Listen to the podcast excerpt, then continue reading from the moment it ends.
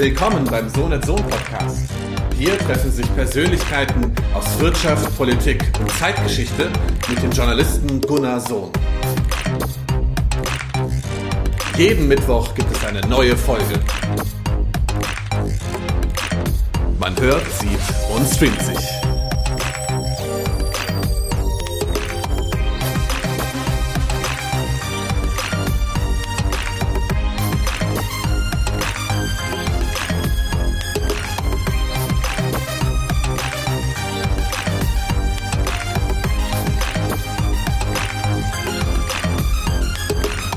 Und wir haben heute ein Thema Strengt euch an, warum sich Leistung wieder lohnen muss von Wolf Lotter und der Autor ist zugeschaltet, der mit uns über sein jüngstes Opus diskutieren wird. Wolf, bevor wir zu den Inhalten kommt, als ich den Titel das erste Mal gelesen habe, dachte ich, oh, jetzt wird's streng protestantisch. Das klingt doch sehr stark nach Max Weber und Calvinismus, aber du hast ja was anderes dabei gedacht. Ja, in der Tat, Gunnar. Äh, tatsächlich ist es so, dass äh, den Leuten, die glauben, ich würde die alte Leistungsgesellschaft jetzt hochloben oder wieder in die Welt bringen wollen, sehr schnell die Freude vergeht, wenn sie das Buch lesen, weil es gerade darum geht, das eben nicht zu tun, sondern eine neue Form von Leistung zu überlegen. Genau, das äh, durchzieht das äh, gesamte äh, Buch. Es grenzt sich natürlich ab auch vom alten Leistungsbegriff à la Max Weber, ja, der natürlich in einer ganz anderen Zeit seine Analysen gemacht hat. Ähm, ja, aber vielleicht skizzierst du erstmal, um was es in dem Buch genau geht. Gerne. Es, es ist äh, im Grunde genommen die Frage, ob wir mit dem, was wir eigentlich an Leistungsbild kennen, überhaupt noch weiterkommen in der digitalen Wissensgesellschaft. Und meine Antwort ist natürlich nein. Das ist also eine rhetorische Frage.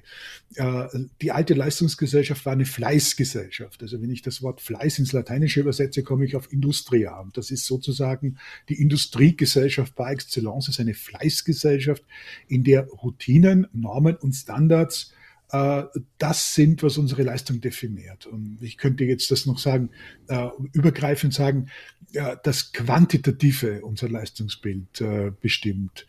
Wenn ich von dem Bild einer qualitativen Ökonomie ausgehe, von qualitativen Wachstum beispielsweise, dann rede ich über Wissen, das vor allen Dingen Details und ja, individuelles Leben verbessert, Situationen verbessert, was, wenn man angekommen ist als Konsumgesellschaft, eigentlich ganz logisch ist. Also wir suchen heute ja nicht mehr die nackte Existenzsicherung in allen Ebenen, sondern eine Verbesserung unseres Lebens, ein komfortableres Leben, aber gleichsam vor allen Dingen auch eins, das uns mehr gerecht wird. Nicht als Gesellschaft, als Massengesellschaft, so wie das konzipiert wurde in der Industriegesellschaft, wo man gesagt hat, 0815, es muss für alle reichen. Aber das war es dann auch und wir müssen es vereinheitlichen, sondern wo wir Unterschiede äh, Verschiedenartigkeit, Differenz und Diversity leben. Und das sind keine leeren Begriffe, auch wenn man sozusagen das heute als Schlagwort an jeder Ecke sieht, sondern das ist essentiell. Das sind die Bedürfnisse, die die Menschen haben in einer entwickelten Gesellschaft. Und das neue Leistungsbild muss sich dem anpassen. Leistung ist Anstrengung, Bemühen bei Kopfarbeit, Wissensarbeit und Lösungen im individuellen Leistungsbereich. Das ist es. Es geht zum Menschen zurück, es geht zur Person. Aber wichtig dabei ist, dass das alles ja natürlich nicht vom Himmel fällt. Also das ist, glaube ich, die Essenz des Buches. Strengt euch an heißt, dass es nicht nur darauf ankommt, irgendwelche Lippenbekenntnisse zu machen, von digitaler Transformation zu reden und von Diversity, Dekarbon äh, Dekarbonisierung etc., sondern dass dahinter natürlich auch was kommen muss. Ja, wir leben ja im Zeitalter des routinierten Geschwätzes. Und zwar, was mich besonders stört, äh, rund um Begriffe, die elementar wichtig sind, damit wir die Transformation hinkriegen. Was ist denn die Transformation? Die Transformation ist ja genau dieses Hingehen auf diese Qualitätswirtschaft, auf diese menschlichere Wirtschaft, auf diese, auf dieses Hingehen auf persönlichere Bedürfnisse und eben nicht mehr das Weiter so. Jetzt haben wir aber unglaublich viele Change-Washer, so wie es Greenwasher gibt, die äh, zu allem, was sie tun, nachhaltig äh, dazu schreiben oder Öko dazu schreiben, auch wenn es hundertmal gelogen ist oder nur ein Marketingspruch haben wir natürlich im Changewashing, in der Transformationslüge und der Heuchelei unglaublich vitale äh, Organisationen, äh, Werber, Menschen, Vorstände, Personen, Berater vor allen Dingen, die das wahnsinnig gern tun, die den ganzen Tag nichts anderes machen, als zu sagen, hey, wir sind mitten in einer riesigen Transformation, ist das nicht herrlich? Und ich sage, nein, das ist nicht nur herrlich, äh, das eine geschieht, es kann mal schön werden, zunächst ist es eine Anstrengung. Es gibt dieses wunderbare Gedicht von Bert Brecht, in dem er von den Mühen der Ebenen spricht. Und das ist genau das, was mich auch bewegt hat. Es ist ja viel, viel schwerer in einer Zeit, wo die wichtigsten Dinge gesichert sind, die Existenzbedürfnisse sicher sind oder weitgehend sicher für die meisten, in denen die Not nicht an allen Ecken und Enden herrscht, einen Turnaround zu schaffen, einen anderen Weg zu gehen, eine Transformation zu machen, als in Zeiten bitterer Not, wo ich sozusagen bergauf gehen muss, um zu überleben. Das ist viel, viel schwieriger und völlig ungeübt in der Menschheitsgeschichte. Und deshalb sage ich Kinder, Transformation, das ist nicht einfach ein Späßchen äh, und das ist nicht eine Party oder eine verlängerte Kaffeepause am Nachmittag, sondern es ist harte, harte Arbeit. Wissensarbeit bedeutet, dass wir die Strukturen so ändern müssen in den Organisationen, in unserem Denken, in dem, was wir wollen. Vor allen Dingen in der Auseinandersetzung mit dem, was wir, um Friedhof Bergmann zu zitieren, den Vater von New Work, wirklich, wirklich wollen. Also diese Herausforderung rauszukriegen, wo es eigentlich lang geht mit uns selber. Das ist eine enorme Bemühung, eine enorme Anstrengung. Und da drücken sich wahnsinnig viele, ist mein Gefühl davor, und sagen ganz einfach, ach, äh, ja, natürlich sind wir für Wenden aller Art, aber äh, wenn es was kostet, wenn es Mühe macht, dann sind wir nicht dabei. Und das erleben wir in der Organisation, in der Umwelt, in der Klimafrage, in der Frage der Entwicklung von Organisationen und jetzt gerade in der Pandemie, weil viele nichts sehnlichster wollen, als zurück zu einer Normalität, die es schon vorher nicht gegeben hat ich habe auch so den, den, Eindruck, dass die Blender, die halt auch auftreten, die Stichwortgeber, die auch die Keynote-Speaker, die von digitaler Transformation und diesen Themen reden, sogar verhindern, dass sich was verändert, weil wir ja irgendwie uns so wieder beruhigt zurücklehnen können und sagen, ja, Hauptsache wir benutzen schöne, schicke, moderne Begriffe und dann bleibt aber alles beim Alten. Also den Eindruck habe ich vor allen Dingen im Konzernkontext. Also wenn da entsprechende Veranstaltungen laufen, dann frage ich mich, na okay, ähm, wird wirklich das eigene Hundefutter gegessen oder ist es einfach nur so ein Spruch, den man ablässt? Im Prinzip äh, verhindern solche, solche Diskussionen und solche Leute, solche Stichwortgeber ähm, eigentlich die wichtigen Änderungen, die wir auf den Weg bringen müssen. Ja, ganz genau.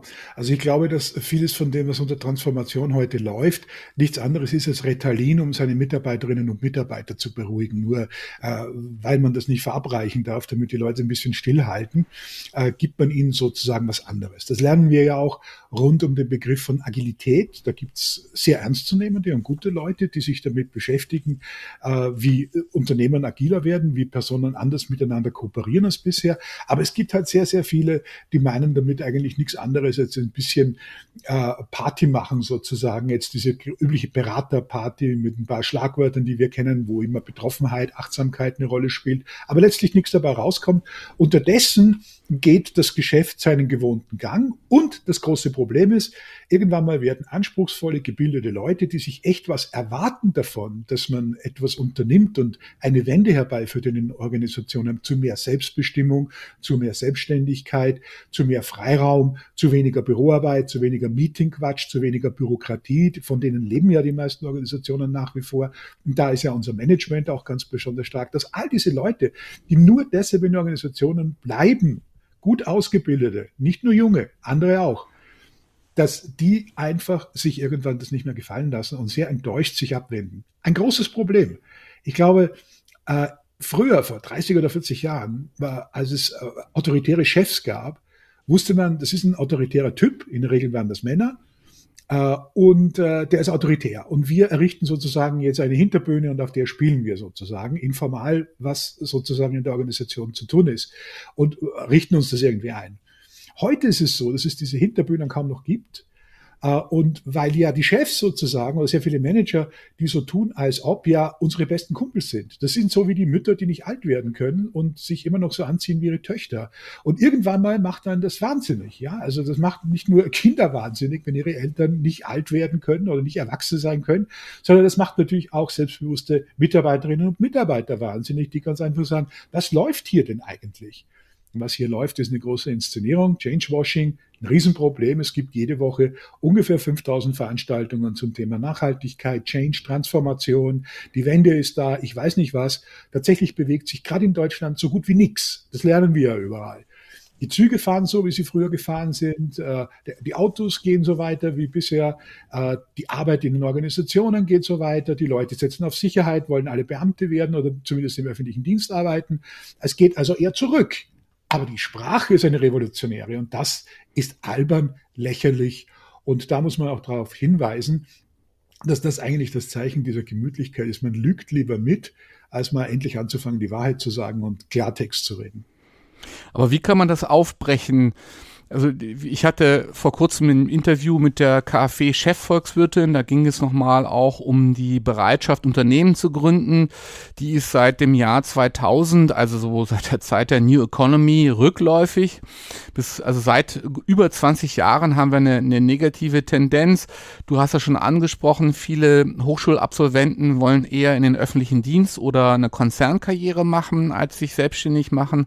Also wie kann man das aufbrechen, auch in großen Organisationen? Organisation oder wie kann man auch die Kultur der Selbstständigkeit äh, fördern oder das eigenverantwortliche Handeln, was ja in dem Buch von dir eine große Rolle spielt, zieht sich ja wie ein roter Faden durch. Also welche Hebel müssen wir da in Bewegung setzen? Ich, ich würde gerne mit zwei anfangen, die nichts bringen. Erstens die Politik, der ich in keinster Weise vertraue, dass sie was für uns tut. Das liegt auch daran, dass niemand in der Politik tatsächlich sich für die Interessen der Selbstständigen einsetzt. Und wenn sie es behaupten, dann dauert das nicht lange, nicht länger als sie ein Amt haben. Das ist die bisherige Erfahrung, auch übrigens in der neuen Regierung.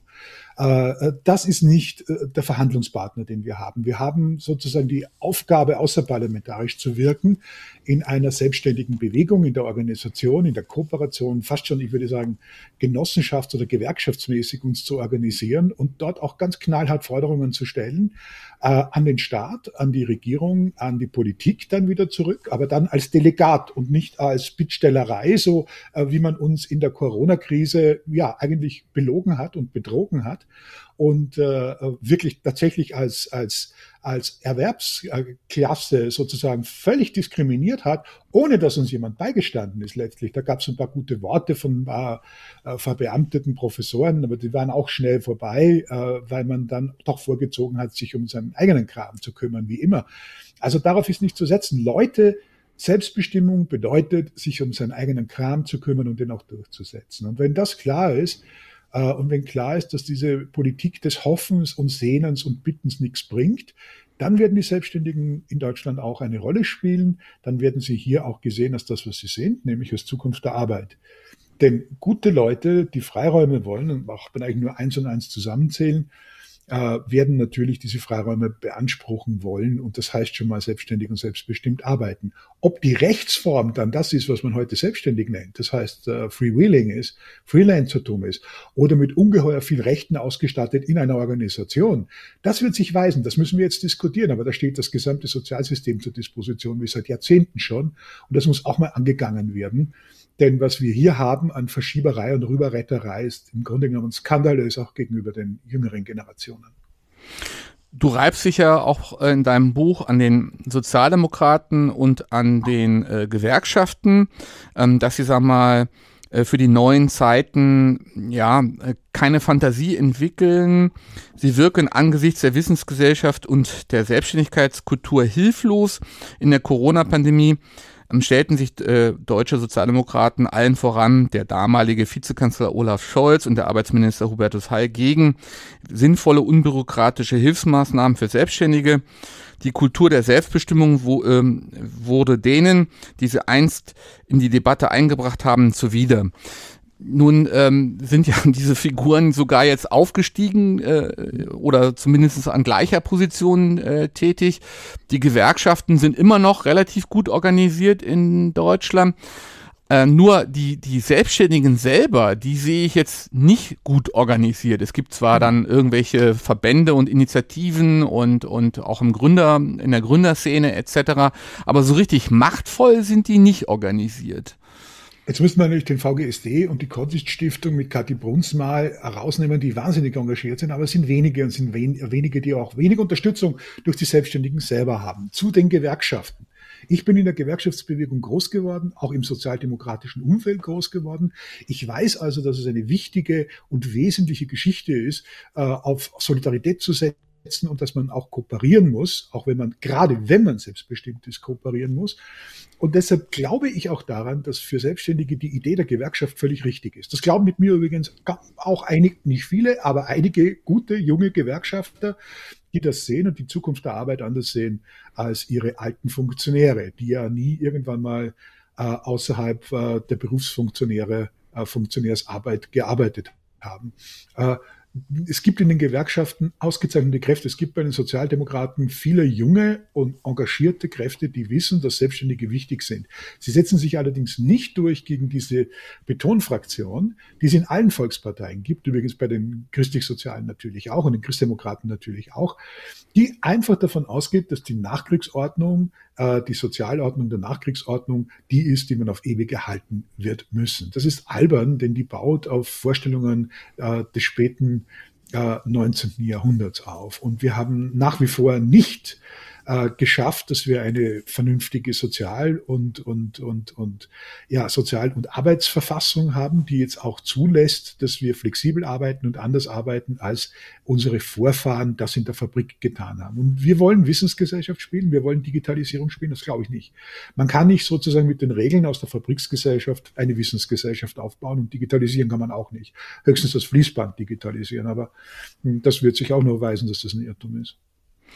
Aber sind diese Signale der Konsequenzen einer Deindustrialisierung bei den Sozialdemokraten dann wirklich angekommen? Es gibt ja eine sehr, sehr schöne Analyse von Lutz Raphael, von dem Historiker jenseits von Kohle und Stahl, der das sag in einem äh, Drei-Länder-Vergleich einmal analysiert hat, äh, dieses Opus, ähm, wo es auch empirisch nochmal alles äh, durchgearbeitet wurde, auch die Konsequenzen, die sich ergeben aus dieser Deindustrialisierung.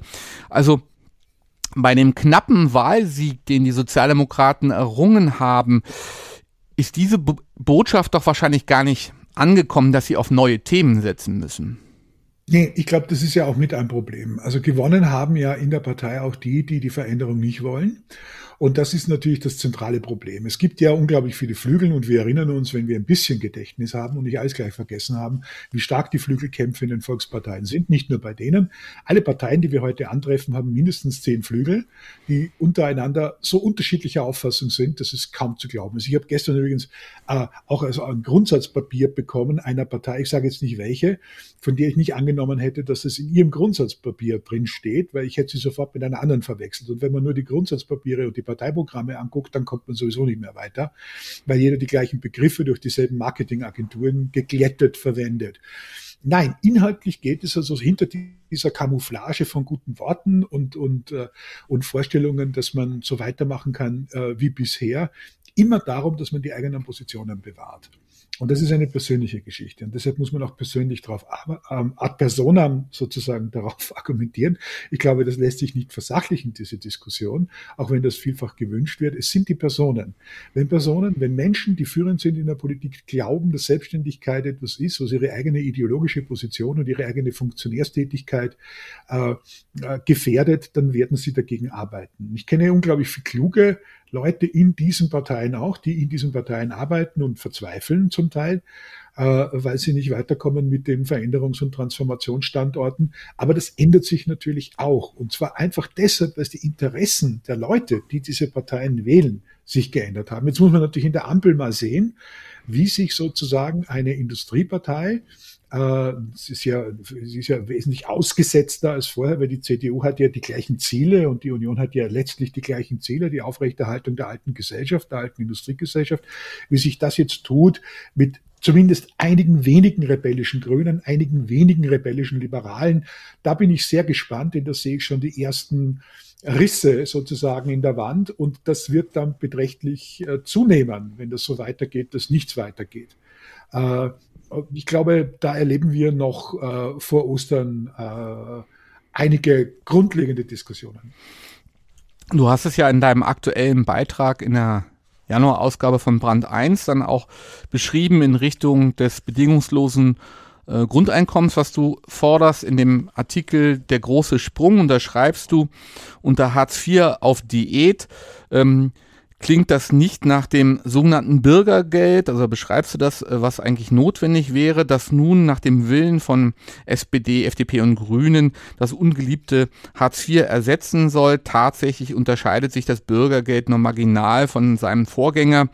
Es gibt ein paar Fristverlängerungen, bevor das Vermögen angerechnet wird und die Wohnraumüberprüfung gibt es erst nach zwei Jahren. Aber sonst bleibt alles beim Alten, sagt Straubhaar, auf den äh, beziehst du dich, auch sein neues Buch auch. Das ist eine Mogelpackung Hartz IV äh, mit 5% weniger Fett das genüge nicht. Ähm, also was müsste dann eigentlich auch auf dieser Schiene passieren? Ich glaube, dass man sich auseinandersetzen muss mit der Grundfrage, welche Sozialverfassung man möchte. Ich bin dafür und ich glaube, dass das große Thema der nächsten Jahre Sicherheit sein wird. Und es klingt jetzt so, als ob gerade das den Leuten in die Hände spielt, die meinen, dass die alten Normalverhältnisse so bleiben, wie sie sind. Falsch. Die Paradoxie des Begriffes Sicherheit besteht darin, dass die Leute Freiräume Unsicherheit wollen. Und das funktioniert nur, wenn ich eine Grundsicherung einführe. Ich bin ja mit dem Begriff des bedingungslosen Grundeinkommens vorsichtig geworden, weil es dazu auch sehr viele Moden und Facetten gibt. Meine Interpretation, die sich äh, weitgehend deckt mit dem, was Thomas Strauper seit vielen Jahren auch, auch sagt, ist die, dass wir eine Art Grundverhältnis schaffen müssen, auf dem wir sicher stehen können als Bürgerinnen und Bürger. Das heißt, nicht die Angst haben, dass morgen der Strom abgedreht wird, nicht die Angst haben, dass wir morgen die Wohnung verlassen müssen, nicht die Angst haben, dass morgen unsere ganze Existenz perdu geht äh, und äh, eine Grundausstattung an materiellen Gütern vorfinden, die zulässt, dass wir uns sozusagen um uns selber kümmern und unsere Selbstbestimmung erst einmal feststellen können. Also dieses Feststellen des wirklich, wirklich Wollens, was kann ich denn am besten, wo kann ich am besten beitragen auch. Äh, und ich meine durchaus dann Erwerbsarbeit, ja. Also ich meine jetzt dann nicht sozusagen laissez-faire und, und lebenslange Hängematte oder so, wie das Leute, die das diskreditieren, behaupten, sondern ich meine ganz konkret auch Überlegungen, wo kann ich mich sozusagen in dieser Transformation am besten entwickeln? Und das nützt in der Regel ja anderen auch. Äh, dafür braucht man Zeit. Das haben die meisten Leute nicht. Die meisten Leute laufen in die Arbeit, organisieren ihren Haushalt, hecheln bis zum Untergehen, äh, stehen ständig unter Druck, können keine Wahlmöglichkeit, haben nie in ihrem Leben eine Möglichkeit, mal stehen zu bleiben und zu überlegen und zu sagen, was tue ich denn eigentlich? Und einige privilegierte, ich sage jetzt mal ganz provokant Bürgerkinder, die was geerbt haben, die können natürlich Sabbaticals machen und die können Erbe verbrauchen und die können dann Großpolitik machen und anderen Leuten Vorschriften machen. Auch das ist falsch. Es ist auch nicht aufsteigergerecht, es ist nicht, äh, es ist auch nicht sozialgerecht, es ist nicht generationengerecht, sondern es ist einfach nur elitär. Und ich möchte gerne eine Politik haben, die die Fairness hat, die Grund, Grundexistenz für allen, äh, allen zu gewähren äh, was heißt zu gewähren? Das ist ja, das ist ja ein Grundbürgerrecht sozusagen, das wir, das wir hier haben. Äh, als Grundrecht, so wie das Ralf Dahrendorf, ein großer liberaler Denker, äh, schon gefordert hat, auch im Grundgesetz festgeschrieben. Und dann gehen wir einen Schritt weiter und sagen, jetzt geht es dann auch darum, diesen unglaublich bürokratischen Sozialstaat mal abzubauen. Ein unglaubliches Unterfangen, eine große Anstrengung. Da müssen wir uns sehr anstrengen dafür, dass das funktioniert. Seit fast 30 Jahren schreibe ich darüber und es hat sich immer nur so bewegt, dass immer noch ein größerer Staat rausgekommen ist und das Gejammere über den, über den zu schwachen Staat immer größer geworden ist. Also es hat mittlerweile einen Automatismus. In Ländern, bei denen die Staatsquote jenseits der 50 Prozent liegt, dann immer noch zu sagen, es ist zu wenig, das ist gestört. Anders kann ich das nicht mehr formulieren. Und das ist äh, auf Kosten der Menschen und auf Kosten der Entwicklung von Menschen, die das bezahlen. Und nun die hast das, das nicht haben, Grundsicherung. Nun hast du das ja in deinem Artikel ähm, auch angesprochen in Brand 1 äh, dass wir natürlich die, die Problematik ähm, haben, die letzten Endes implementiert wurde im 19. Jahrhundert durch die Sozialversicherung, die unter ähm, Otto von Bismarck äh, geschaffen wurde. Dann ist das äh, nach dem Krieg äh, nochmal ja, äh, gesteigert worden, weil man gegen den Willen von Ludwig Erhard die Rentenversicherung dann auch komplett auf Umlageverfahren ähm, ohne demografische Komponente umgestaltet hat. Ludwig Erhard hatte ja noch gefordert, dass da zumindest eine demografische Komponente mit, mit reinkommt. Jetzt kommen die geburtenstarken Jahrgänge in die, in die Verrentung. Das Ganze wird jetzt noch eskalieren. Ähm, die haben natürlich allerdings auch einen Rechtsanspruch in, äh, erworben. Also die Umstellung solcher Geschichten dauert ja unglaublich lange. Also diese Gehorten-Thematik äh, beispielsweise. Also äh, das ist ja da müssen wir ganz dicke Bretter bohren. Das große Problem ist, je länger wir warten, desto schlimmer wird der Schlag sozusagen. Ja, das ist das große Problem. Darum habe ich das auch großer Sprung genannt, diesen Essay in Brand 1, weil es äh, ja schon vor 30 Jahren klar war, dass man äh, sozusagen in relativ wenigen Jahren äh, die Alten und die Jungen gleichermaßen belasten muss, um dann ein faires System zu haben. Das ist natürlich eine Zange, die sich Politik ungern aussetzt, weil es letztlich darum geht, dass man A, die Rentner verprellt und B, auch noch die Nachwuchswähler verprellt. Und die mittendrin sind auch nicht glücklich, weil die Perspektive, die sie haben, ist in der Regel eine, die bar aller Versprechungen nicht positiver ist als das, was sie haben. Und da gibt es eigentlich nur die eine Möglichkeit, das haben ja verschiedene Regierungen durchaus redlich versucht, äh, die private Schiene natürlich aufzubauen, äh, sukzessive den Leuten auch mehr Geld und mehr Gestaltungsmöglichkeit über das Geld, das sie haben zu lassen. Auf allen Ebenen. Äh, das ist, das ist ganz, ganz wichtig, glaube ich. Letztlich war ja auch der Versuch der Regierung Schröder 1 und zwei nichts anderes als das zu tun, äh, der allerdings in so tausend Kompromissen abgesoffen ist, dass am Ende nur Hartz IV davon übrig geblieben ist und eine äh, doch sehr volatile Riester-Rente. Ja? Also das sind ja alles Dinge, die, die weiß man seit ewigen Zeiten, aber die sind gut verdrängt in, im deutschen Sozialkanon, weil sie niemand hören möchte. Aber wir werden sie fühlen und das ist das große Problem und wir fühlen sie jetzt. Wir sind gerade in einer Pandemie, die uns unglaublich viel Geld kostet, unglaublich viel Kraft kostet und was mich am meisten beunruhigt, unglaublich viel Perspektive kostet, weil viele Leute sozusagen so mürbe gemacht sind, dass sie nicht daran glauben, dass die Transformation tatsächlich zu schaffen ist. Sind wir wieder beim Changewashing. Da fallen die dann sozusagen schon gerne drauf rein, weil es genau das ist, was sie hören wollen. Es geht wieder so weiter wie bisher. Es geht nicht so weiter wie bisher. Die Welt hat sich entscheidend geändert. Und äh, Europa und insbesondere die einzige äh, alte Konjunkturlokomotive Deutschland ist heute tatsächlich nur mehr auf der Flucht. Und wenn wir nicht das Sozialsystem so umgestalten, dass wir uns wieder bewegen können, dass die Anzüge wieder ein bisschen lockerer sitzen, äh, dann äh, sehe ich da wirklich komplett schwarz. Äh, und wir tun unseren Kindern und unseren Generationen nichts Gutes. Ich habe einen Achtjährigen, ich möchte gerne, dass der eine Zukunft hat. Und äh, meine Perspektive sieht sowieso anders aus, aber äh, es ist einfach so, wir machen das natürlich auch für unsere Kinder und ich werde im Alter streitsüchtiger dafür, weil ich sehe, dass das, was hier geschieht, so ungeheuerlich ist, dass Leute sich mit beiden Händen bedienen in dem System, sich nicht anstrengen, sich nicht bemühen, zurücklehnen und dann noch eine Politik da ist, die ihnen sozusagen alles noch vor die Füße legt, während die, die leistungsbereit sind, veränderungsbereit und risikobereit und ihre eigene Haut ein, ins, ins Spiel bringen, Skin in the Game, ja, wie das Taleb gesagt hat, das entscheidende unternehmerische Momentum, dass die bestraft werden. Das kann nicht sein. Mit Bezug auf Walter Lippmann äh, thematisierst du das ja auch, der übrigens sehr, sehr wichtige Vorarbeiten zur Theorie der öffentlichen Meinung ähm, erarbeitet hat auf Abseite 49, also die Warnung vor so einer selbstgerechten ähm, Haltung. Das sehe ich im Übrigen auch im internationalen Diskurs, wenn es beispielsweise um diesen Systemwettbewerb geht, beispielsweise mit China.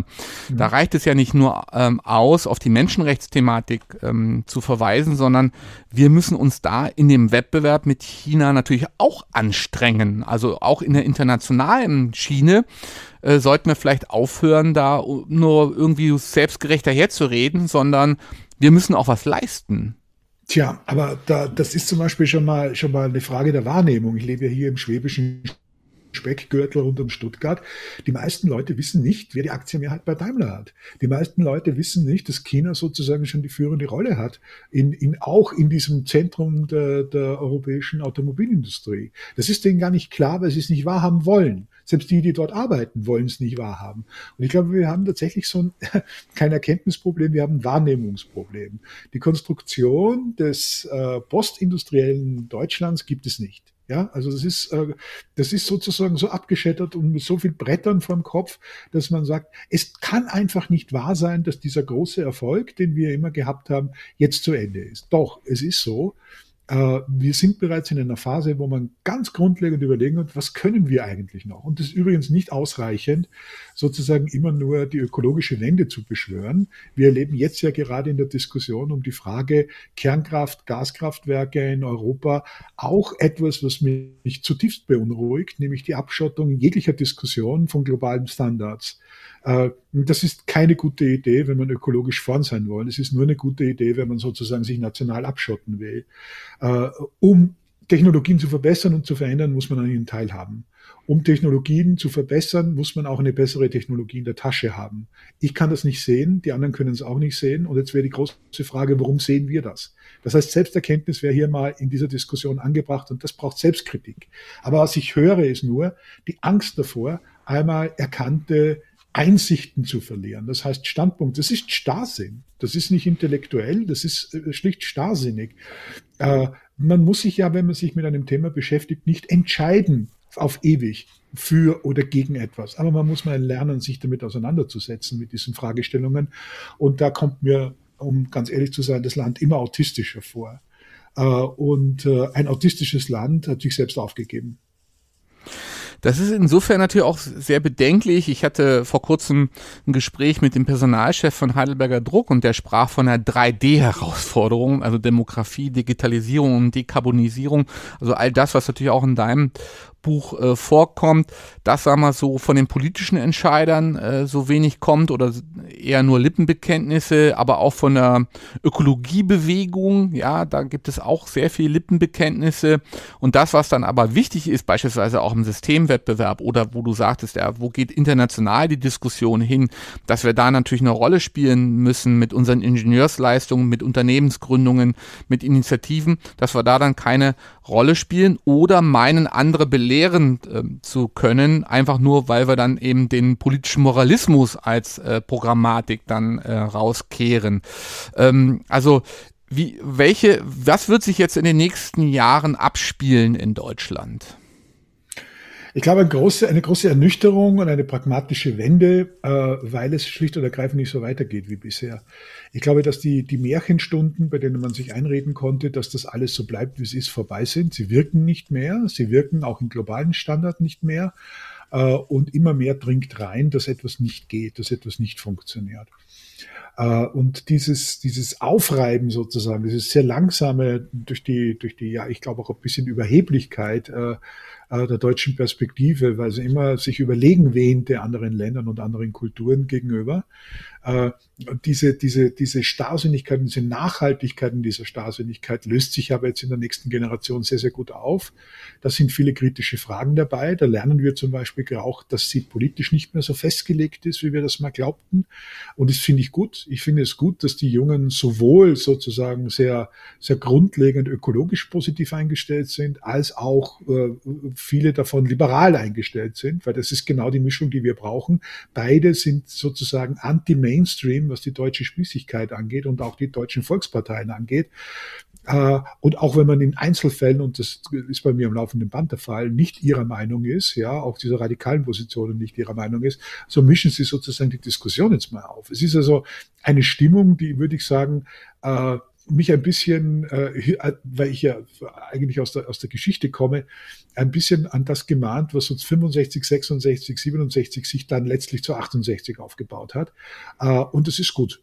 Äh, das halte ich für vernünftig, denn das heißt, es ist eine Zäsur, auch eine politische Zäsur, äh, und die wird das Land jetzt verändern. Äh, und es wird nicht unter Beisein der Politik passieren, das wird nicht unter Beisein der Verbände passieren, das wird schon recht, erst recht nicht unter Beisein vieler Unternehmen passieren, weil die sich zu lange rausgehalten haben und zu lange mitgemacht haben.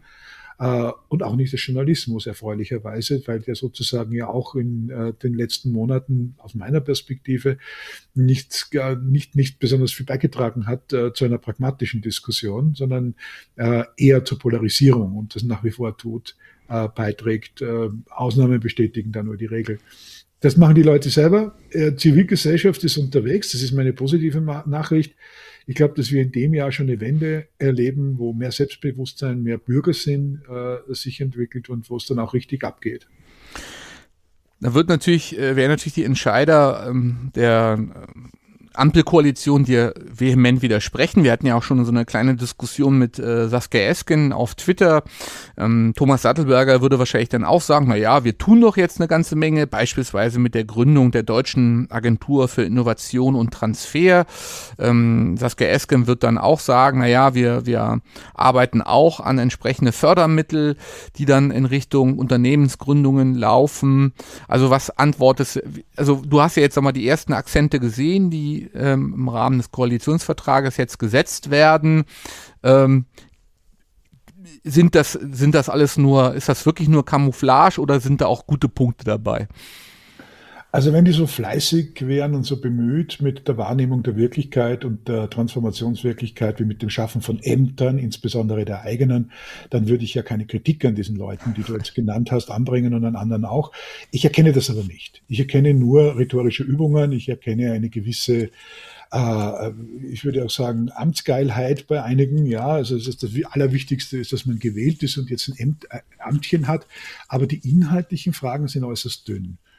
Äh, das langt natürlich nicht. Innovation lässt sich nicht verordnen. Innovation lässt sich auch nicht konzipieren. Innovation lässt sich auch nicht äh, herbeireden und plakatieren und Transformationsbewusstsein auch nicht, sondern es ist im Grunde genommen die Freisetzung der Kräfte, die bei den Menschen schon vorhanden ist. Und wir haben eine merkwürdige Vorstellung von Gesellschaft und eine merkwürdige Vorstellung von Mensch übrigens.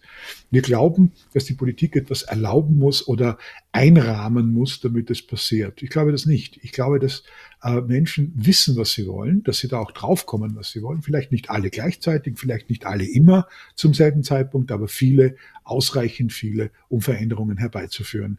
Äh, wenn sie da nicht auf die Bürokratie treffen würden, die einrahmt, framet und ihre Ämter ausfüllen möchte, die gerne ihre Geschichten in den Medien haben möchten über sie, ihre positiven Geschichten natürlich, äh, dann wäre das alles halb so arg. Also die Wirklichkeit ist, die Gesellschaft ist äh, stärker als die, die behaupten, die Gesellschaft zu ermöglichen. Und das wird sozusagen die Zeitenwende äh, befördern und nicht die geplante, organisierte oder gar bürokratisierte Vorschrift der Transformation. Ja, das werden wir natürlich auch weiter beobachten und natürlich auch kritisch begleiten. Soweit einige Ausführungen zu deinem jüngsten Opus. Ähm, strengt euch an, warum sich Leistung wieder lohnen muss. Im Ecowin Verlag erschienen für 18 Euro. Ähm, was wird dein nächstes Werk sein? In wenigen Monaten erscheint der dritte Teil meiner Wissensgesellschaftstrilogie, ja, die mit Innovation bei der Edition Körper angefangen hat, äh, 2018 dann über Zusammenhänge geführt hat. Und das, der Titel wird sein Unterschiede. Unterschiede ist sozusagen die neue Währung äh, dieser Wissensgesellschaft, Differenz, die wir ja gerade in unserer Kultur immer negativ wahrnehmen, wo wir immer sagen, Unterschiede sind immer schlecht, ja, sind ungerecht. Das versuche ich jetzt ein bisschen auf die Füße zu stellen und zu sagen, genau das Gegenteil ist der Fall. Unterschiede sind Vielfalt und Vielfalt sorgt für Gerechtigkeit. Und darin liest man sozusagen dann, also zumindest aus meiner Sicht jetzt mal die Abrundung dessen, was ich mir unter einer zivilgesellschaftlichen Wissensgesellschaft vorstelle, mit mehr Freiräumen und Selbstbestimmung. Sehr sympathisch und äh, vielleicht erleben wir ja auch ein Neo 68 in der Zivil Zivilgesellschaft. Ich habe ja mal von einer digitalen APO gesprochen, die sich vielleicht dann ja. herausbilden müsste oder äh, genau. Bereitschaft zum Machteliten-Hacking. Ähm, all das äh, ist sicherlich notwendig. Potenziale dafür gibt es. Dein Buch ist dafür eine gute Anregung und all das, was äh, dazu kommt. Ja, für, für dich und für die Publikationen ähm, viel Erfolg. Äh, ja, kauft jetzt fleißig dieses Buch und ähm, insofern, ja, Wolf, dann äh, verfolgen wir das weiter und spätestens, wenn das neue Buch erschienen ist, machen wir wieder ein Autorengespräch, oder? Da freue ich mich sehr drauf. Dankeschön. Super. Alles klar. Also, bis dann. Tschüss. Dankeschön. Tschüss.